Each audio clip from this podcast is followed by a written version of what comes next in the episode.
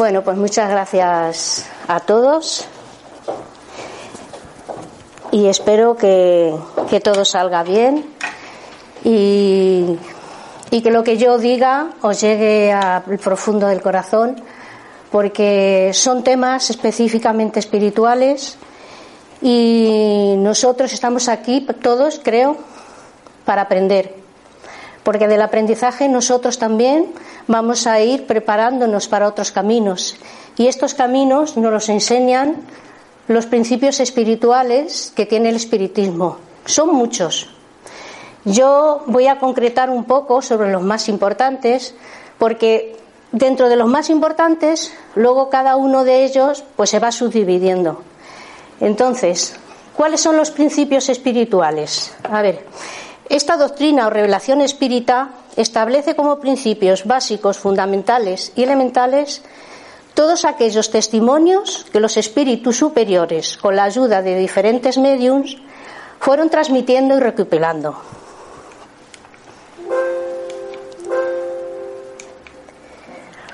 Una vez en manos de Cardé, él fue analizando y corrigiendo exhaustivamente, poniendo en orden todo, todo lo que los espíritus con conocimiento y elevación moral habían transferido.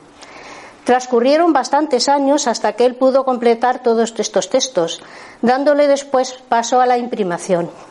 Aún así, dejó algunos sin poder acabar por causa de desencarnación que desencarnó a los 65 años de edad. Todos estos principios tienen un objetivo primordial e insustituible, que es ayudar al hombre a comprender su existencia en la tierra al igual de lo que se encontrará cuando vaya al mundo espiritual. Principios que debemos aceptar con razonamiento, profundizando y siendo analíticos con todo lo que leemos, con un propósito de sinceridad. Son principios en los que debemos poner una fe razonada y comprendida. No son dogmas que debamos practicar o creer a ciegas, sino principios basados en el conocimiento de los espíritus superiores como base de aprendizaje para nuestro proceso evolutivo, con el propósito más sublime que es que nosotros lleguemos a la luz.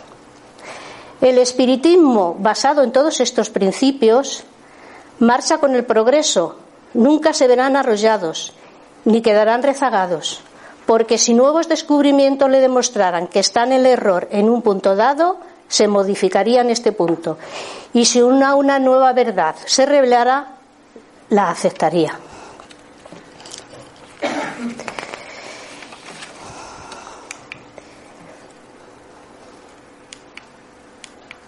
A ver.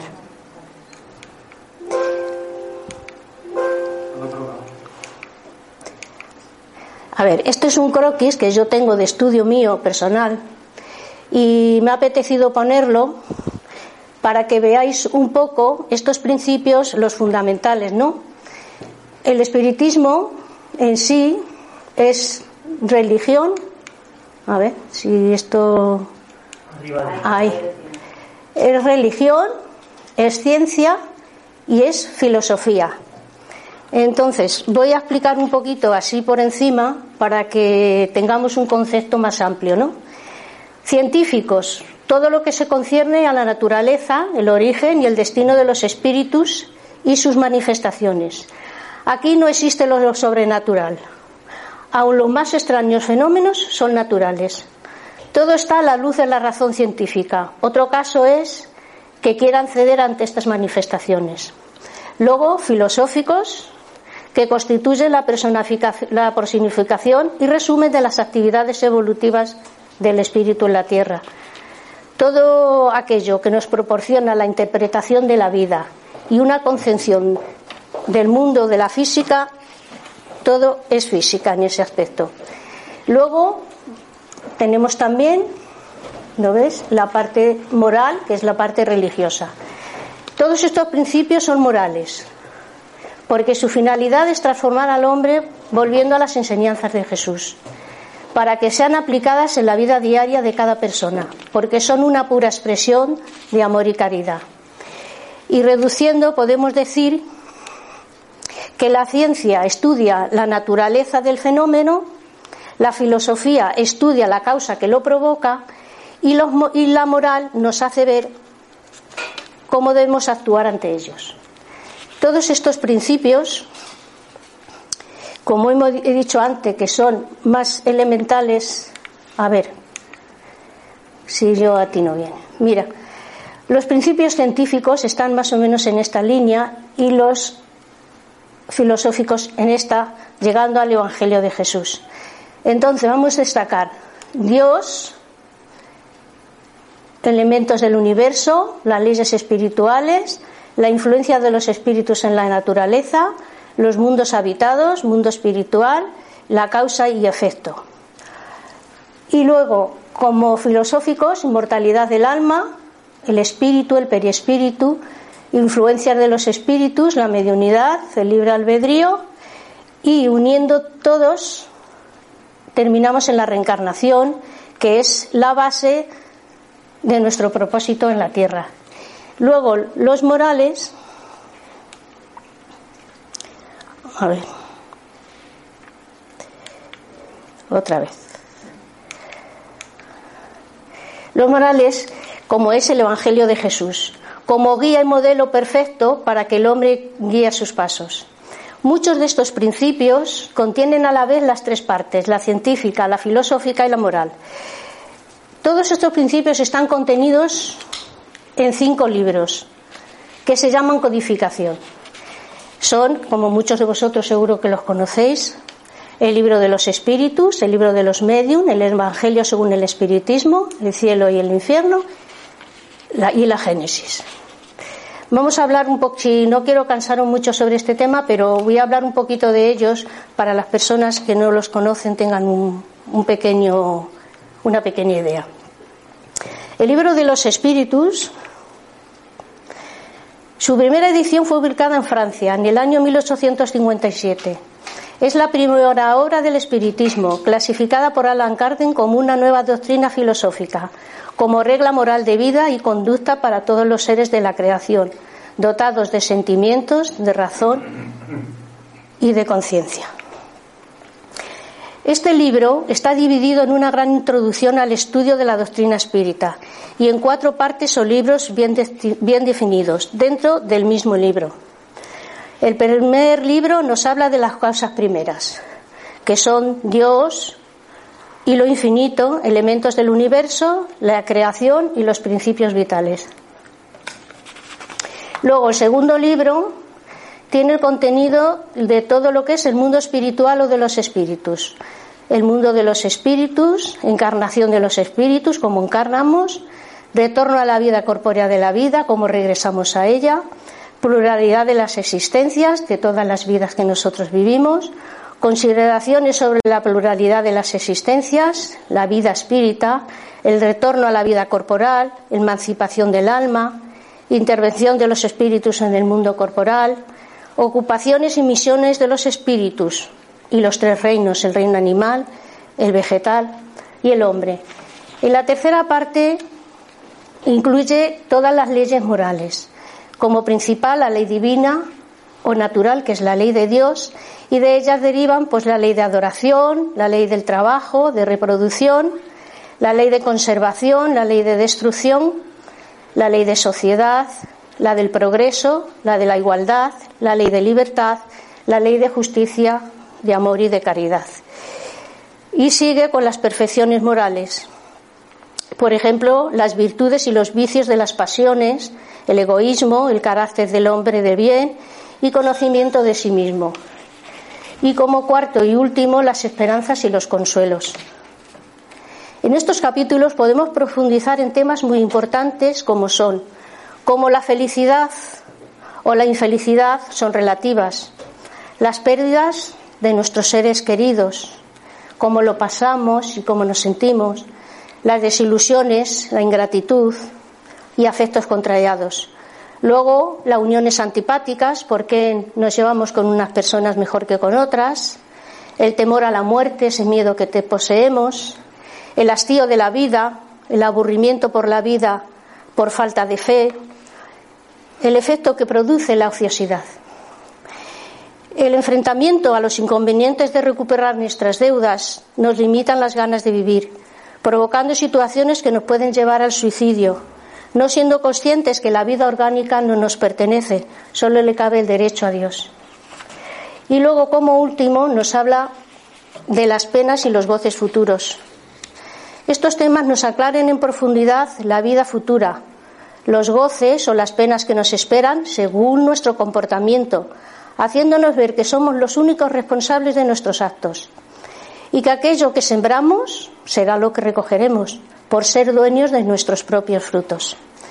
Lo que llamaríamos acción y reacción, expiación y arrepentimiento. ¿Cuánto nos duran nuestras penas futuras? Paraíso, infierno y purgatorio. El libro de los medium. Este es el segundo libro que se editó después del libro de los espíritus de la codificación. Fue editado en enero en el 1861. Fue el resultado de la observación y la comprobación de los fenómenos espíritas. Es una, en una época donde el fraude, además de la ignorancia, no facilitaba la labor.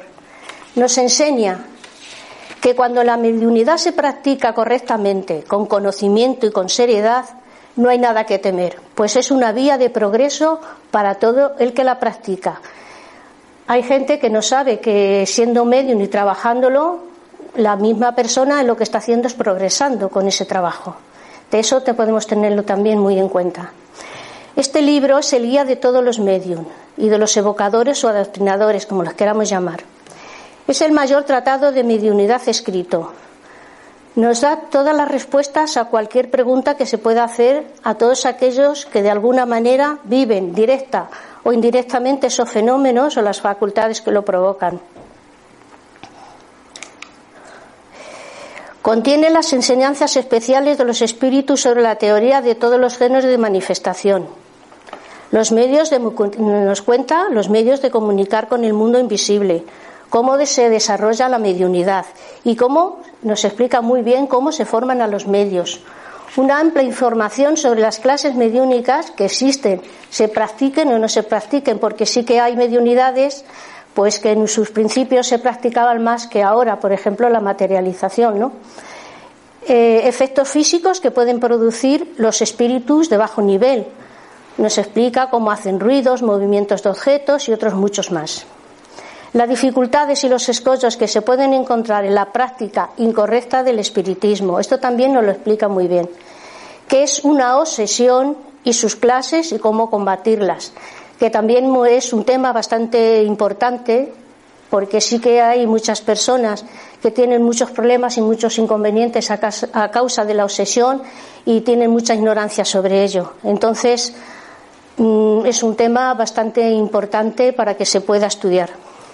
Luego, el Evangelio, según el Espiritismo, este se editó en el 1864, constituye el edificio de la redención de las almas, como tal debemos asimilar y aprender sus mensajes. Este gran libro nos ayuda a conocer el camino, pero es la práctica la que ilumina el Evangelio, si no sería inacabada y sin resultados. Yo creo que esto está bastante claro, ¿no? Porque si tenemos mucha teoría, y esa teoría no la llevamos a la práctica, pues el Evangelio nos va a decir poco. En su introducción nos relata, nos relata bellas informaciones dignas de leer y voy a mencionar una de ellas. Por ejemplo, cómo el Maestro Jesús, mandado por el mundo espiritual superior, lo mismo que anteriormente lo había hecho con Sócrates y su discípulo Platón, para enseñarnos el camino del progreso a través del conocimiento junto con el amor al prójimo. Así como Jesús fue acusado por los fariseos de corromper al pueblo con sus enseñanzas, también fue Sócrates acusado por los fariseos de su tiempo, solo por proclamar los principios del cristianismo, como la unidad de un solo Dios, la inmortalidad del alma y la vida futura, muriendo como si fueran criminales. No se trata de comparar la doctrina de Jesús con ninguna otra, solo reflejar cómo los espíritus superiores preparan y se anticipan a todos los acontecimientos. Este libro contiene la explicación de las máximas morales de Cristo y su concordancia con el espiritismo. Esta materia, en esta materia tan contenida en el Evangelio se divide en cinco partes. los actos ordinarios de la vida de Cristo, los milagros, las predicciones, las palabras que han servido para establecer los dogmas de la Iglesia y las enseñanzas morales. Nos comunica lo importante que es la oración y cómo se ora y el bien común que nos llega a todos a través de la oración. Diferentes estados del alma en la raticidad.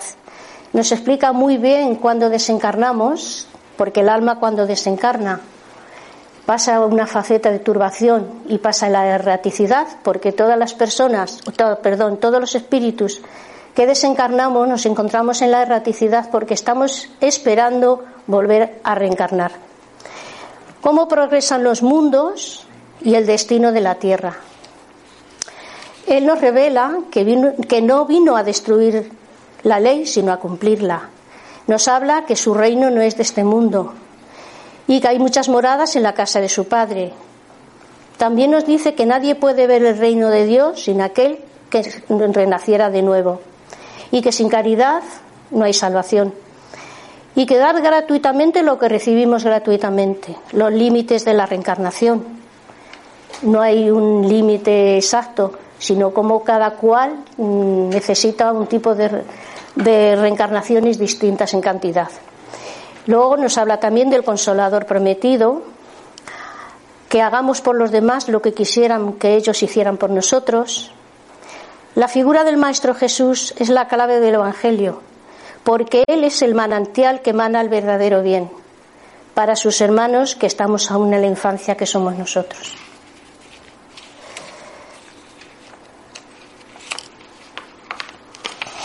Luego, como último, Ah, no, el Génesis, perdón.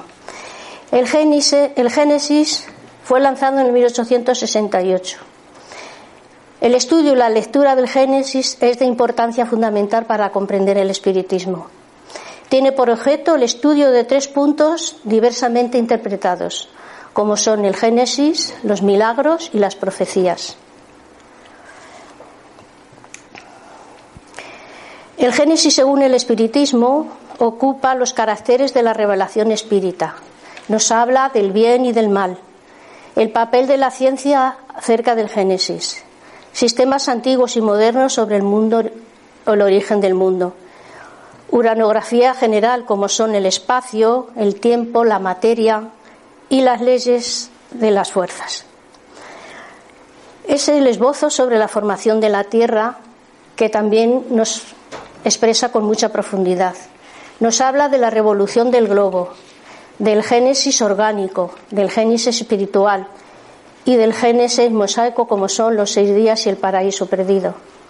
Luego nos habla de los milagros según el espiritismo, caracteres de los milagros. El espiritismo sabemos que no hace milagros y aquí en este libro nos explica muy bien cuál es ese proceso. Nos habla de los fruidos y de los milagros en el Evangelio de Jesús. Luego, las profecías, según el espiritismo, que nos habla muy una cosa que me ha parecido bastante importante, que es la teoría de la presciencia, que nos dice, ¿es posible el conocimiento del futuro? Se comprende la previsión de los acontecimientos que son las consecuencias del estado presente, pero no de lo que no tiene con este revelación alguna, y menos aún de los que se atribuyen a la casualidad, las cosas futuras no existen, pues están aún en la nada.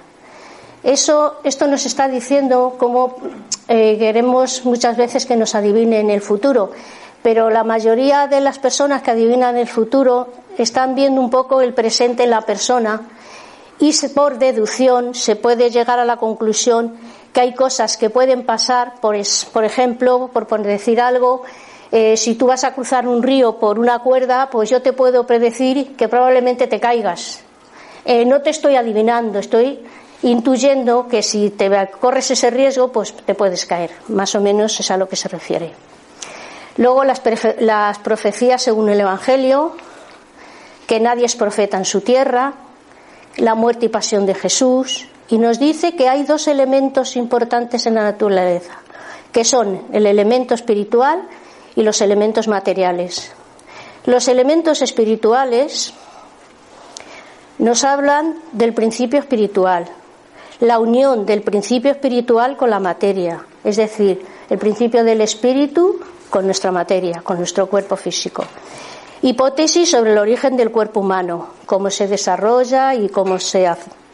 Encarnación de los espíritus. Y luego los elementos materiales que nos informa sobre la formación inicial de los seres vivos, el principio vital, generación espontánea, la escala de los órganos, de los seres orgánicos, perdón, y el hombre corporal. Aquí también están incluidos los fluidos y sus propiedades, formación y propiedad del periespíritu, cómo accionan los espíritus sobre los fluidos, las explicaciones de los fenómenos espíritas, un poco mm, llegando a explicar cómo funcionan, cómo se producen. Y luego vamos a hablar un poquito también del cielo y el infierno, la justicia divina según el espiritismo. Publicado en el 1869. El objetivo de esta, de esta obra ha sido reunir todos los elementos destinados a ilustrar al hombre acerca de su destino. Nos habla más bien qué es lo que tenemos preparado cuando lleguemos al mundo espiritual. Y se divide en dos partes. Nos habla de su doctrina, en esta primera parte tenemos el contenido siguiente, el porvenir y la nada, el miedo a la muerte, que nos explica muy bien sobre este tema, el cielo el infierno y el purgatorio, y de la doctrina de las penas eternas. Nos habla también de las penas futuras según el espiritismo, los ángeles y los demonios, intervención de los demonios en las manifestaciones modernas acerca de la prohibición de evocar a los muertos.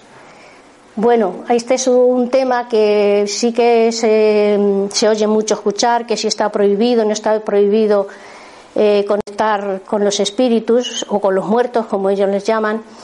Pues aquí, en este libro, nos informan muy bien cuál es el proceso, por qué sí o por qué no. Y luego la segunda parte nos habla de todos los ejemplos, de la transición, de todo lo que los espíritus pasan cuando llegan al mundo espiritual. Que la confianza de la vida futura no excluye los temores porque acerca de esa transición, porque siempre tenemos ese temor, eso seguro, porque desconocemos pues a dónde iremos, si sufriremos o si no, si este viaje será largo, será corto. Y esto pues también nos lo explica muy bien. Solo apuntaré que es muy variado según merecimiento personal de cada uno de nosotros. El resto del libro contiene ejemplos de cómo se presentan los espíritus en las diferentes fases de felicidad y desdicha de la vida espiritual y los clasifica por orden, por tipos de espíritus que más o menos se pueden manifestar, que son espíritus felices, espíritus de condición intermedia, sufridores, suicidas, criminales arrepentidos y espíritus empedernidos expiaciones terrenales, que son lo que ellos más o menos o todos tenemos que pasar. Eh, luego quiero apuntar que dentro de estos cinco libros, pues a medida que el libro de los espíritus se, se fue aumentando, mediante la enseñanza complementaria que los espíritus fueron añadiendo y se fueron introduciendo pues en el libro de los medios y en el evangelio pues algunos algunos trozos de textos que todavía no habían estado expuestos en el libro de los espíritus. Y nos dice que, que, dando un mayor desarrollo a todos sus textos, porque las ideas nuevas no solo fructifican cuando la, solo fructifican cuando la tierra está preparada para recibirlas. Entonces hubo algunos textos que en su principio, pues como bien dice, no estábamos preparados para recibirlos y luego después fueron incrementados.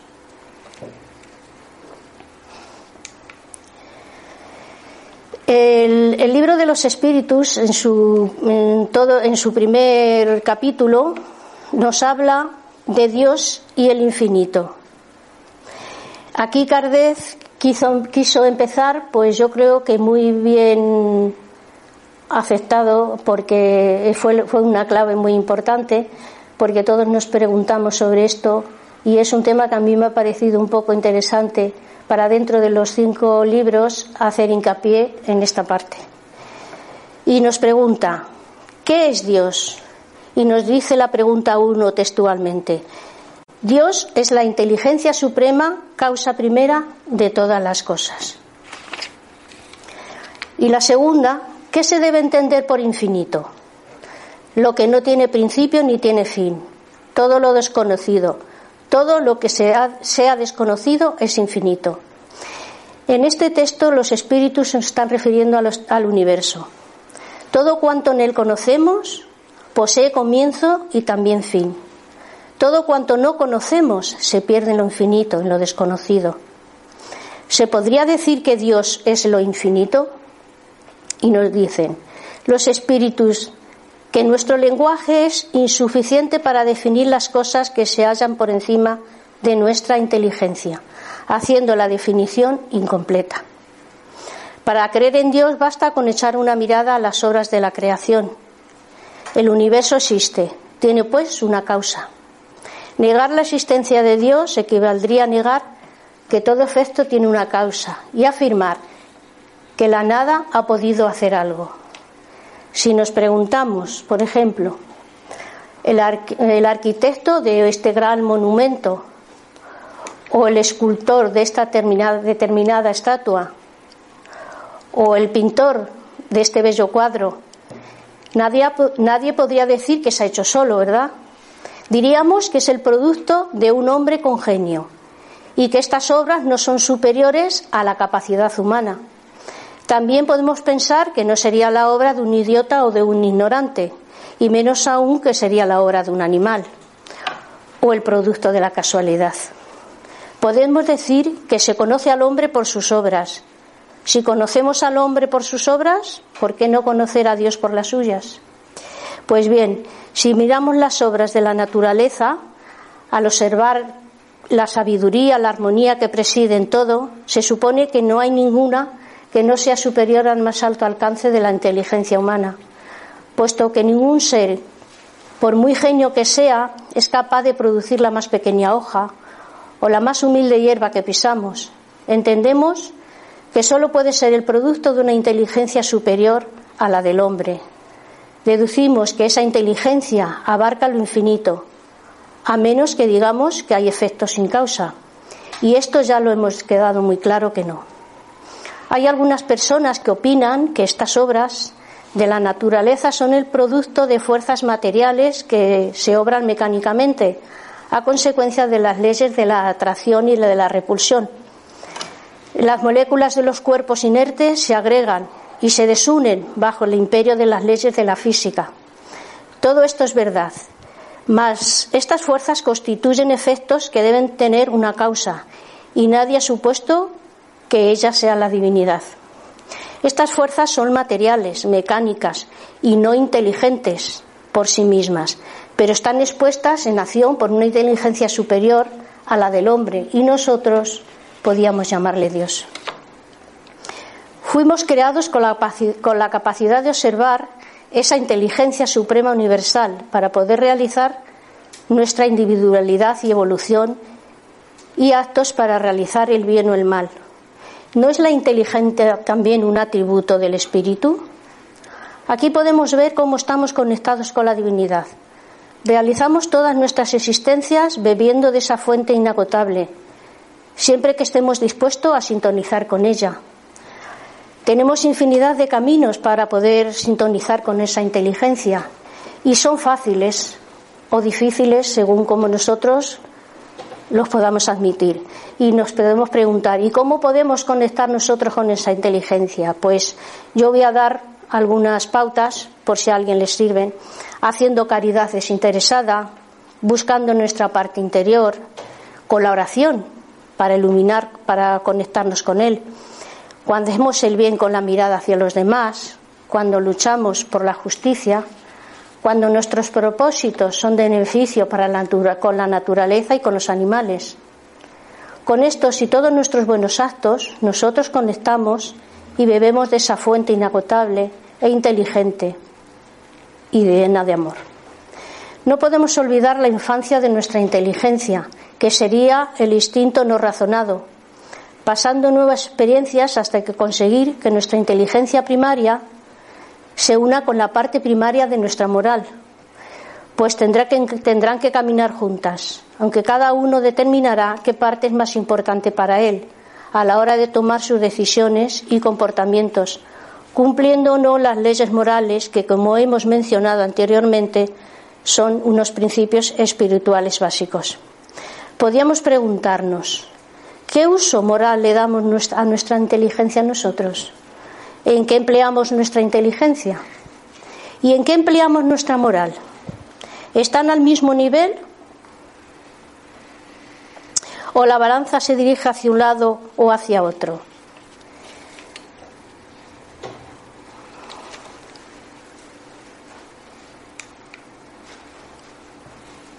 Nos dice la pregunta 72.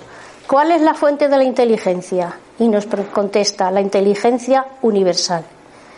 ¿Se podría afirmar entonces que cada ser toma una porción de inteligencia de la fuente universal y se la asimila a la manera que se asimila al principio de la vida material?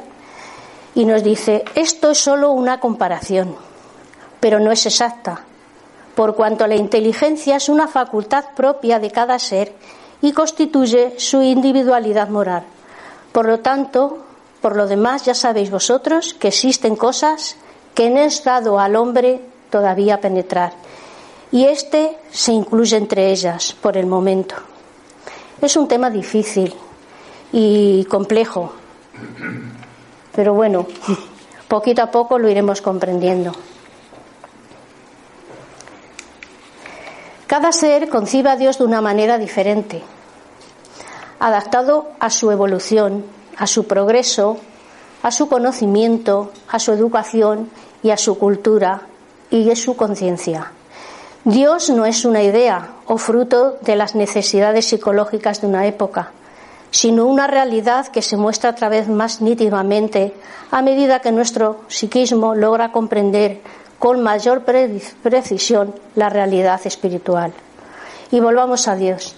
He preguntado a ciertas personas de por aquí de, de nuestros grupos y alguna persona más cómo definirían a Dios. Y ellos me contestaron de la siguiente manera. Unos me dijeron el ser supremo, Dios es la conciencia cósmica perfecta, Dios es la esencia del amor, el Padre Celestial, el Padre Creador, el amor expresando toda su extensión, el principio de un todo, un ente divino y supremo. Todas estas contestaciones son correctas, puesto que todas contienen el sentimiento de amor de la persona que lo ha expresado y es respetable. Y vamos a ir un poquito a hablar de sus atributos.